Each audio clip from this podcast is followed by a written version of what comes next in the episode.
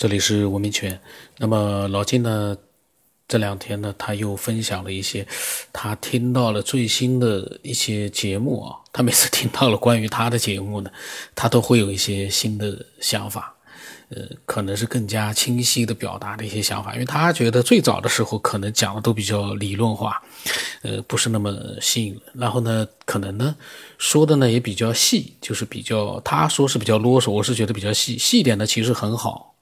呃，不可能所有的东西都是一句话两句话就能结束掉的，可以有很多人他们喜欢。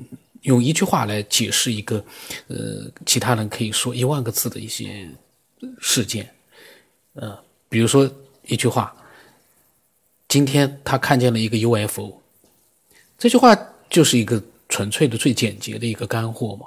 很多人喜欢这样的，他不管里面的细节，他只管人家去描述里面的细节，他会说哪有那么啰嗦啊？不就是很简单的就看见 UFO 了吗？呃，这些人的大脑呢是。这比较就是，呃，很难去去去弄得明白的。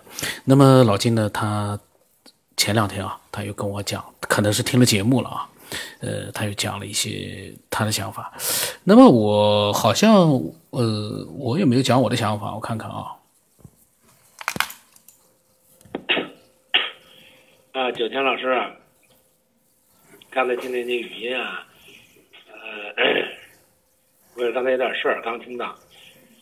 呃，我觉得呢，您其实我因为我说的这些东西呢，什么方面的都有，我也没有什么想做节目一个逻辑，所以一股脑儿都都说了很多。呃，而且呢，也没考虑这个您录节目的时间周期，所以可能一个问题呢会说的很啰嗦，那说了半个多小时啊，或者一个小时，就很啰嗦。那他可能会，你你用好几期再去整理，可能确实挺，挺挺挺麻烦的啊。那我倒不是说，您非得一定是先，呃，录哪个对对节目有好处或者没好处。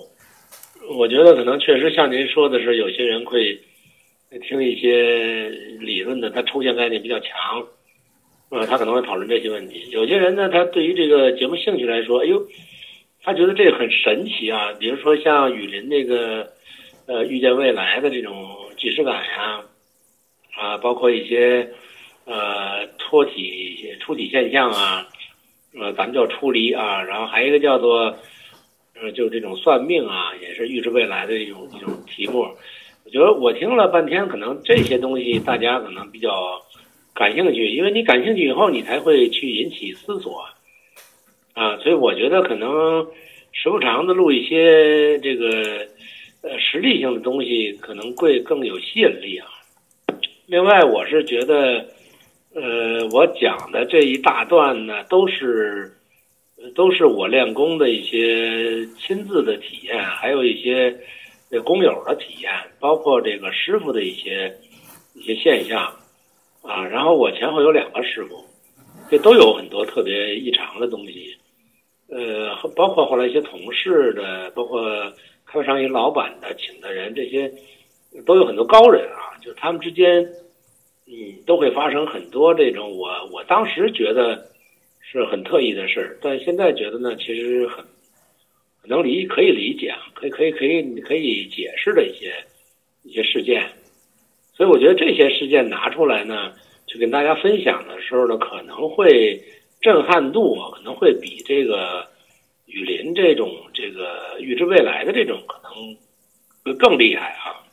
我说这些具体呃这些现象和事例的东西，其实是我为什么把这个理论放在前面呢？就是这些事例，实际上我原来想是做一个我理论的佐证，就是我因为从这些事例当中呢，去总结出一个呃合理的解释方案。我先说了方案，然后再去拿这些东西去印证。但是可能我是觉得，呃，应可能是应该先把这些现象说了以后，我们再去讨论解释的一个一个一个一个模型，一个方案可能会更呃有说服力，或者更让别人接受一些。我只是有这种想法而已。呃，我建议您呢有空啊先听一听，因为这个，呃，这个绝对是比较，我认为跟这个以前节目之间的东西比较来说，还是比较有特点，或者有一些震撼力的。啊，您听了以后呢，可能会有些想法，然后您可以发表您的想法。我觉得这个大家讨论嘛，就是提供给大家做一个讨论的基础，可能大家这个脑洞会会有一些有一些引导或启发。我觉得这可能是一个。呃，我主要的一个想法吧，倒并不是因为，呃，我觉得哪个先录哪个后录，没有没有这个想法。就您其实您录不录都没关系啊，我只是说，呃，我想分享就分享了。至于那个剩下的，您怎么去把它变成节目，或者您怎么去，呃，传达出去，这个是是您的事儿啊，不是我的事儿。呃，比如说我先介绍一下，这里边有一个案例是，呃，我的一个师姐啊，她是被天人所控制的。啊，她的行为，她所有在人间的这些行动，她是被控制的。嗯，他考了几次这个导游，呃，最后都黄了。这个黄那个师傅也跟他说，所谓师傅不是真人啊，就是他那个冥冥当中有个师傅跟他说，你你考多少次都没用，你必须完成我的任务，我才放你走。然后你还得听我的，就是我让你干什么你干什么。这个呃，你要尊重我的意见。所以他不希望他去做导导游，那他的他的任务不是做导游的，那他就就是你说下套也好，你还是说他是有一种魔法也好，反正是这件可他可以改变这个事物，他可以改变，改变完了你就成不了。这些事情在我二十二十多岁到三十多岁之间发生的，那你说当时让我怎么去理解，对吧？如果当初可能有您这个节目的话，我我会提出一个。呃，质疑说让大家可能想想办法去解释这么一种现象到底是什么啊？到现在可能你会想的比较清楚，但呃，在那个时候可能你还没这个脑洞。那现在这么多年过去了以后，可能慢慢的你你你理解和修炼，你会体会到这些东西可能都是真实存在的啊，包括听的见的很多东西，其实它呃，你去拿一个另外的思路去思考它的时候，你觉得这些都是很正常的事。你好，九天老师，刚听到您那个录的新一期节目啊，说讲这个死。哎，九天老师，刚听到这个新录的一期节目，讲讲这个死亡这个事儿啊，啊，您中间有一个质疑的东西，就是，呃，说这心脏那么复杂这个结构啊，是是怎么会，是是人类自己。进化出来、演化出来这个事儿呢，我想说两句啊。呃，心脏或者人脑或者各种器官，其实都是很复杂的，都跟心脏差不多啊。呃，这个您去可以这么想啊。呃，比如说一个飞机发动机啊，比如说中国的飞机发动机，比如说。中国的飞机发动机现在还不是特别先进啊，那你你现在能不能想明白那个发动机里边的构造是一个什么构造啊？啊，但是它确实是由人类设计和建造出来的，呃，或包括或者电脑的这个芯芯片啊这些东西，它是怎么创造出来的？也就是说。你把，就是说，你把这个人创造，呃，发动机，发动机应该说算是机器设备的，把发动机当做一个，呃，比喻成。刚才录了半天啊，不是两三秒、啊十几秒就断掉了，我也不知道什么原因。我以为好像是手上有油啊，但是弄不弄不住，那洗完手再录。我真觉得这个之间是不是有些什么神灵不让我去录这个话啊？一会儿就断掉了。我我我真是很奇怪这个事儿，折腾十几分钟了。我现在好像稍微好一点。我都擦了半天了，又洗了手了，再录还是不可以。我有些时候真是觉得是不是有一种神灵说不想让我录这东西？我 我真的有点有点紧张了。我其实，我其实刚才想说，就，哎，真气死我了！这这就是录不上去啊。我我看看他还动不动啊？啊，现在好像好点了。哎，能待住了，行了，这回成了。我拿酒精擦了一下。呃，九天老师，我是说，呃，你你把这，你看我一说真的时候，他又来劲儿了，又又弄不行了。我是说，你把这个人发明发动机，也就是设备的心脏，这种能和这个。云老师啊，我实在没招了，这可能真是有神灵不让我说这个事儿。你你一说正经的就断，一说这个说说这个没招我大，不知道现在是不是能好一点啊？我拿这洗涤灵把这个屏幕都洗了，好像。还是不太不太好用，嗯，真不知道是什么原因啊！这不真是有什么神灵出现了？哎，好像现在好点了。那个，我刚才想说的意思是说，呃，就是你你把，呃，假如说，假如好像又不行了，一说真事儿又不行了。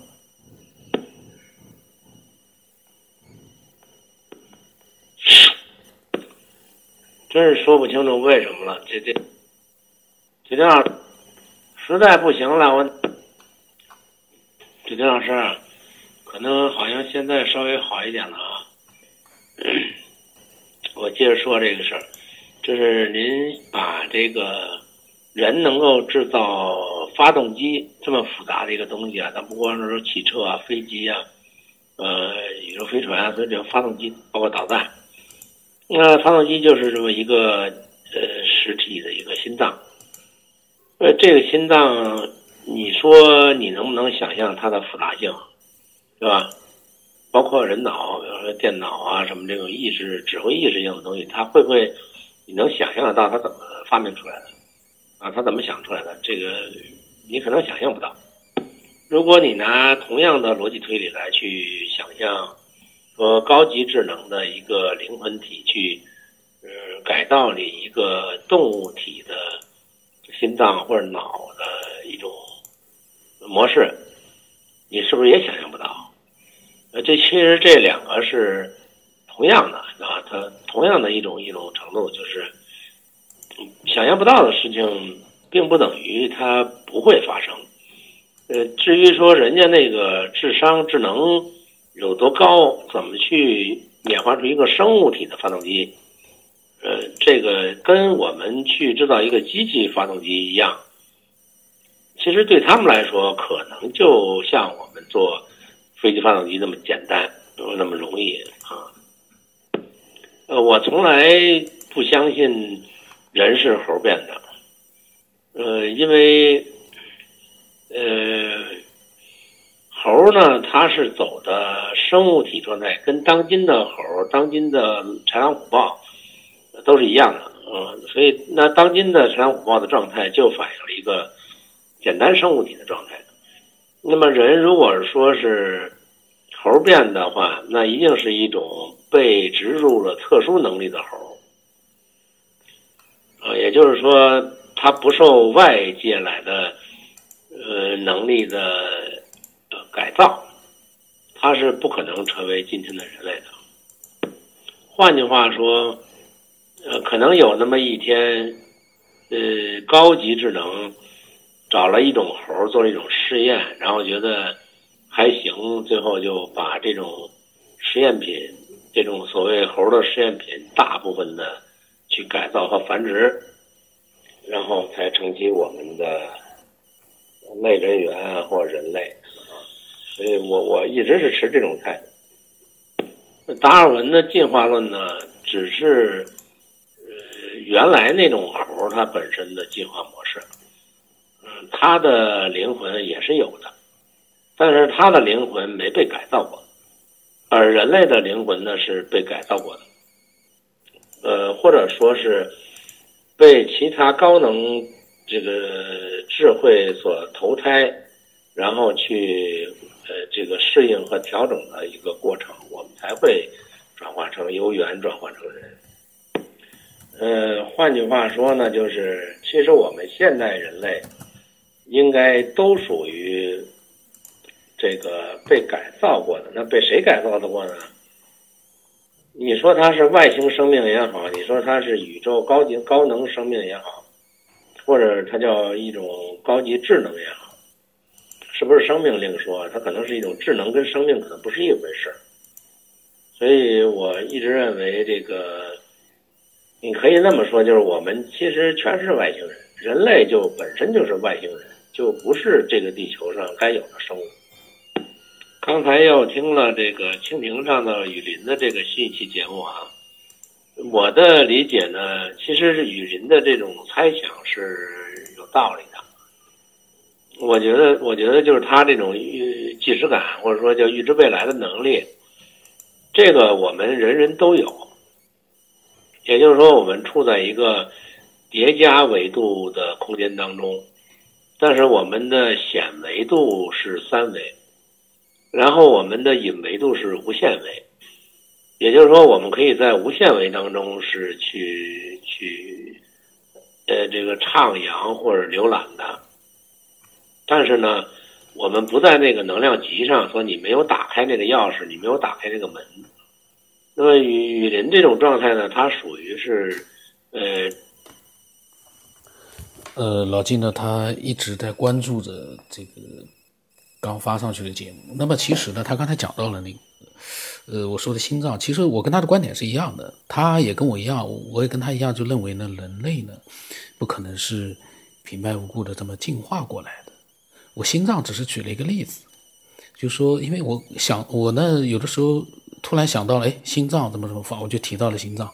其实呢，最主要的目的就是想说，这么复杂的一个机体呢，是不可能自由进化来的。就像老晋说的，可能是一个高等的文明改造过了。当然，我跟他也有不一样的地方，就是他觉得猴子呢是自由进化来的，而我认为呢，猴子也不可能是自由进化来的。猴子它的整个的一个机能，它的一个身体的一个系统构造，那也绝对不是可以。从一个最早的什么东西我们不知道，我一直说最早的啥东西谁也不知道，最早的那个所谓的细胞还是什么东西的，嗯，你真的相信那个东西会慢慢的进化成一个像猴子这样的一个生物吗？或者说是类似于猴子这样的各种各样的生物吗？我都不相信，我甚至于不相信它能进化出一只蟑螂，蟑螂会飞，它会有各种各样的一个习性，它的一个身体构造你看上去。呃，不像其他的动物，呃，猴子啊那那么复杂。但是你要从一个什么都没有的那样的一个细胞，单细胞或者说是什么样的一个其他的东西，你去自己去自由的，没有人去控制你，去构造你、设计你，去进化成一个蟑螂，然后你还能繁殖蟑螂，繁殖成跟你一模一样的蟑螂。那个繁殖等于说是一个复制系统，就像复印机一样的，没有这样的一个机器。去设计出这样的一个机器，它自己去繁殖自己，那能进化出这样吗？当然，我们人类想象不到东西很多，可是到现在为止，我们的想象力，从我的个人角度来说，我不相信，我不相信一个所谓的单细胞动物能够进化出各种各样的动物，包括蟑螂啊、苍蝇啊、蚊子啊。那个飞来飞去的蚊子，不要说进化了，我叫人去，我们人类现在这么高科技，去去设计一个蚊子出来，还能自己繁殖，你去设计一个看看，没那个本事啊，就更加不要说它自己自由进化了，而且全世界那么多的物种，自己进化来的，嗯，演化呢，可能在呃这个动物出现。就是说，不知道被怎么样出现之后，成型了之后，呃，有那么样一个随着环境、地球环境的一个演化或者变化，那个有。但是你从一个物种变成另外一个物种，那个不可能，我感觉不可能。那个啊，我这是我个人的感觉啊。老金呢是他科学的、系统的去去说明一个事情，我呢是自己瞎想、瞎感觉。那么他呢又说到了雨林啊，我待会。呃，把他说雨林的那一段，我也把它录出来。老金这个人，他的脑子里面真的有各种各样的一些信息在里面，非常有价值。然后呢，嗯，对所有的爱好者来讲，我相信啊，应该都是有兴趣的。嗯，并不是说我们只想听那些离奇的那些故事，我们想听的是这些离奇的故事到底是怎么样出现的。我们想听的是这个，因为呃，听这样的一个节目的很多人，他们都是有超强的逻辑思维能力的，只要他们理性的去思考，他们会发现一些东西的。呃，我的微信号码是 b r o s o n 八不让成八，微信的名字是九天以后。如果说你呢有你的想法要分享的话呢，你可以把它告诉我们，添加给添加我，分享出来，自由的分享，不一定非要等我去寒暄啊，去跟你怎么样。你像我跟老静，我他昨天那么长时间，嗯，就像这个出现了一个很神异的事，很神奇的事情，就他录不出来了。都是一秒钟、两秒钟 断掉了，我也不知道怎么回事。他觉得是有一个神奇的力量在阻止他，呃，把他想讲的一些正经的内容说出来。我呢，还是认为那是屏幕上面有油了，我我还是这么认为。所以呢，呃，有的时候一个灵异的一个现象，呃，背后其实是一个比较呃正常的，你可以通过逻辑思维去做一个思索的。因为最后最终屏幕弄好了之后。他又把这个想说的话说出来了，自由的表达了，所以之前的离异其实只是一个意外，一个非常非常嗯正常的意外，因为屏幕上 和手上可能都有点油。那今天就到这里吧。老金听到我的胡言乱语，我不知道他会不会啊又有一些新的想法，这就是一个交流的模式。但是呢，一定要把自己的想法说清楚，我可能表达的不清楚。这是一个问题，但是呢，我会慢慢的改进自己的表达，就是把我想跟老金表达的一些想法呢，会说的更清晰一点。那今天就到这里吧。